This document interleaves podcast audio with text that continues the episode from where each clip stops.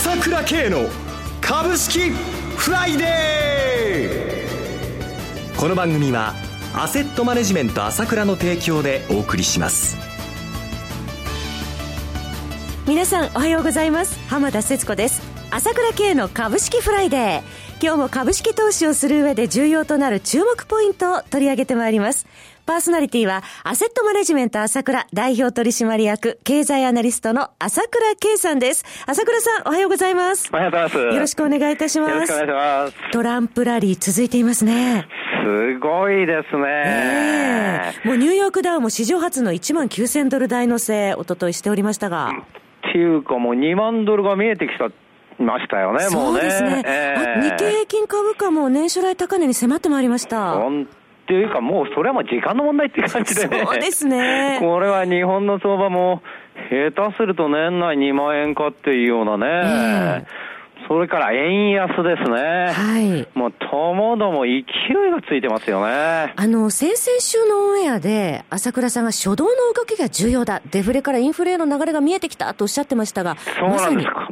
本当にこの初動の動きがものすごく重要なんですよ。はい、で物事が変わる瞬間っていうのがあるわけですよ、はい、で。変わる瞬間っていうのがあっても、今までのことがずっとあるんで、やっぱりこう、なんていうのかね、対応しきれないっていうところが多いんだけども、はい、その時に相場っていうのは劇的に変わっちゃうっていうのがよくあるんですよ。だから今回まさに、アベノミクスが始まった2012年の12月からのバーっていう動きと一緒であって、はい、その動きが今始まっているわけですよ。えー、で、見てるとどんどんどんどんいっちゃうと思いますよ。もう為替なんかはもうものすごいピッチでいってますよね。えー、警戒感ばっかりがあるんだけれども、警戒してるうちにどんどんどんどん行くところまで行ってからじゃないと、はい、その新たな流れは出ないんですよ、こういうところは。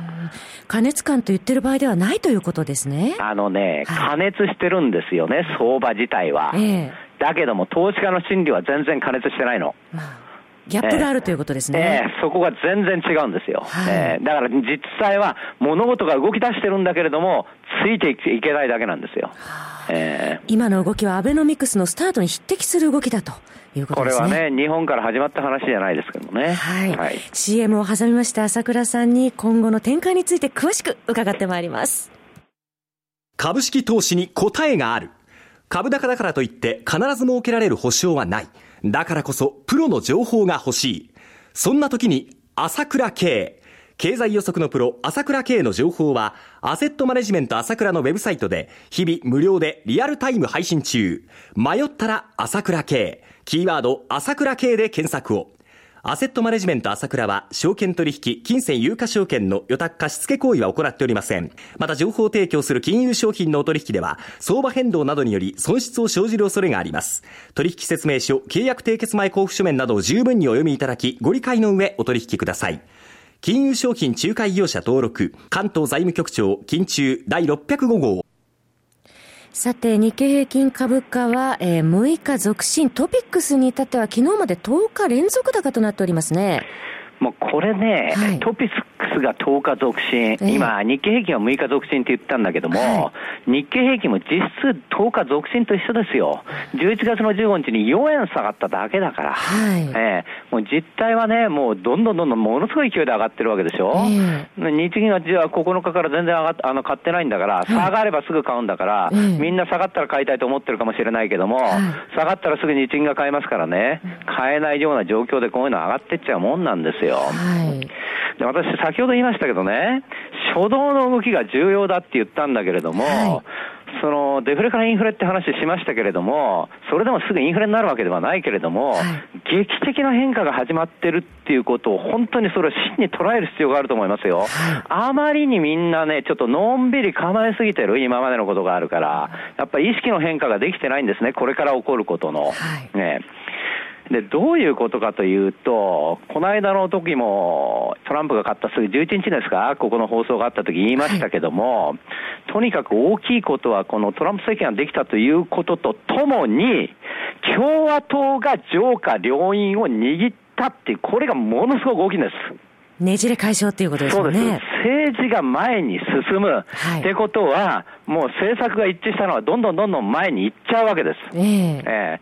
ー、で、今回は特にもういろいろなことが出てきますけれども、はい、減税がすごいわけですよ。で、もうとにかく共和党とトランプの一致できるところはまず減税なんだから、はい、この減税って言ってもですよ、いいですか？法人税を35%から15%にするんですよ。はい。それだけじゃなくて、所得税最高税率39%だったのを、35%と25%と12%の今までの7段階を3段階にするんですよ。えー、それから相続税をなしにしちゃうんですよ。これ、どのくらいの効果になるんでしょうか？これ全部やったらですね、試算によるとですね、大体5.5兆ドルから5兆 ,5 兆ドルから5.5兆ドルって言われてるんですよ。これ日本円にすると、そうすると550兆円以上ということですか？550兆円から600兆円になっちゃうかもしれないですけども、はい、アメリカの GDP がで大体1800兆円ぐらいだと思うので、えー、3割近いんですよ。これ市場へのインパクト絶大ですね。3割っつったらね、えー日本の GDP って500兆円なんですよ。はい。3割っていうのは150兆円なのよ。これ10年間でこれだけの減税っていうわけで5兆円から5.5兆円の減税っていうんだけども、はい、150兆円を日本で10年間やるって言ったらね、年間ね、15兆円ずつやんなきゃ追いつかないんですよ。相当ですね。年間15兆円って言ったらね、はい、今日本の消費税、1%で2兆円でしょ、はい、8%で16兆円でしょ？概算すれば、えー、消費税来年から全部なくしますよ。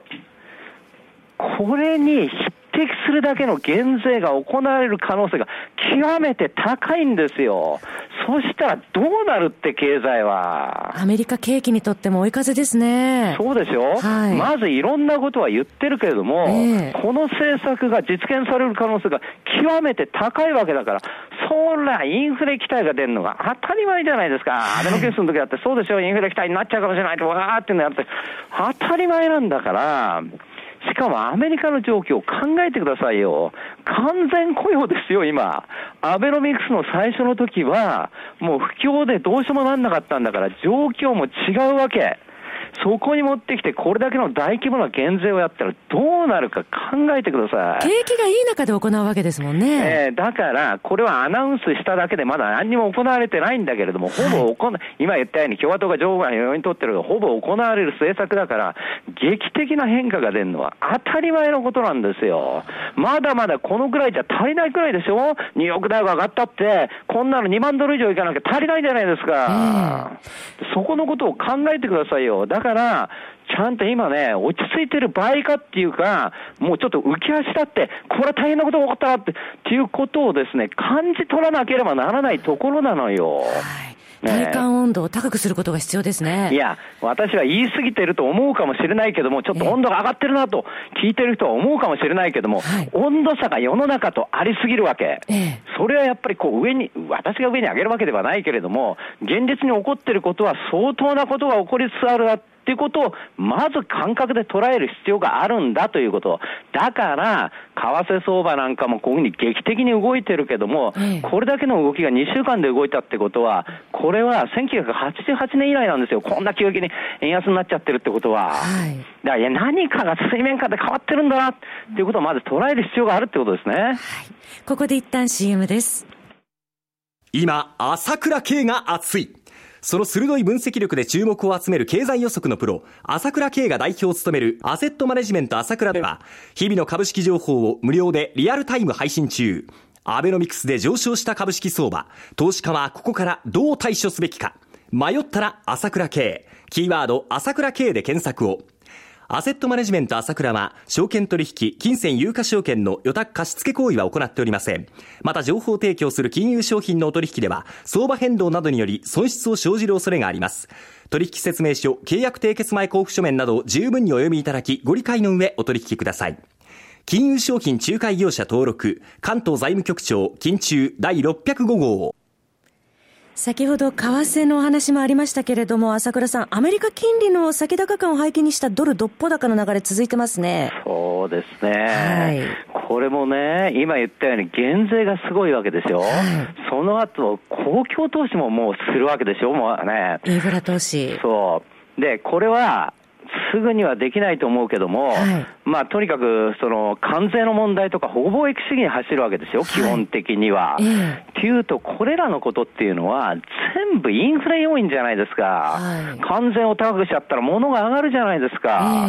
そしたら、これで、しかも先ほど言ったように、日本の状態と違って、完全雇用なんだから、今、アメリカは。はい、完全雇用な状態に不法移民がどんどん出てけとかね、移民が取らないとって言ったら人が足んなくなっちゃうじゃないですか。はい、そしたら、賃金が上がっちゃうじゃないですか。えー、みんなインフレ要因じゃないですか、やろうとしてることは。そうですね。あと、朝倉さん、あの、本国投資法という話もありますが。これもでかいんですよ。結局、アップルとかグーグルとかね、フェイスブックとか国際企業でしょだからトランプはずっと非難してたわけですよ。国内に雇用を生まないで、儲けていて、海外に利益を貯めてるだろうということで、えー、で、それでやろうとしてることは、海外にお前ら利益貯めてんだったら、それ取るからなっつってるわけですよ。はい、まあ、取っちゃうぞっつってるわけですよ。その代わり、本国に返すんだったら、税率10%でいいよって言ってるわけじゃないですか。えー、これを行った時、物資の時にいくら戻ってきたって、アメリカにお金がドルで。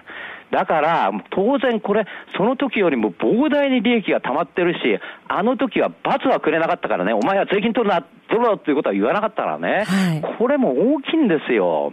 こういうふうに考えるとですね、やっぱり今のドル高っていうのは、やっぱり焦ってやってるっていうのはあるかもしれないけれども、当然お金が動くという素地はあるわけですよ。えー、その辺のところもあって、こういう動きになってるってところをね、やっぱりね、ちゃんと見とかなきゃならないということなんですよね。ドル高はしばらく続きそうでしょうか？今の焦点は、ドル高が続くというよりは、はい、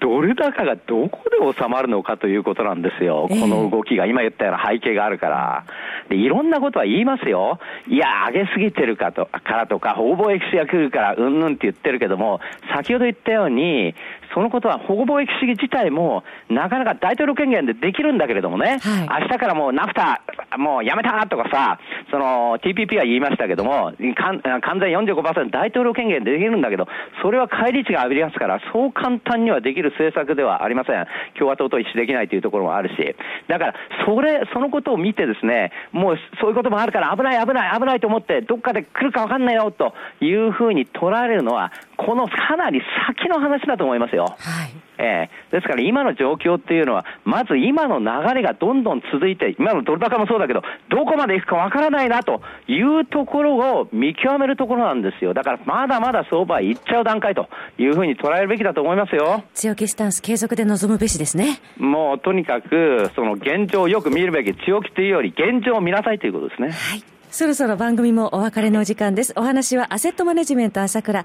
代表取締役経済アナリストの朝倉圭さんでした。私、朝倉慶が代表を務めます、アセットマネジメント朝倉では、SBI 証券、楽天証券、証券ジャパンの口座開設業務を行っています。私どもホームページから口座開設いただくと、週2回無料で銘柄情報を提供するサービスがあります。ぜひご利用ください。それでは今日は週末金曜日、頑張っていきましょうこの番組は、アセットマネジメント朝倉の提供でお送りしました。最終的な投資判断は、皆様ご自身でなさってください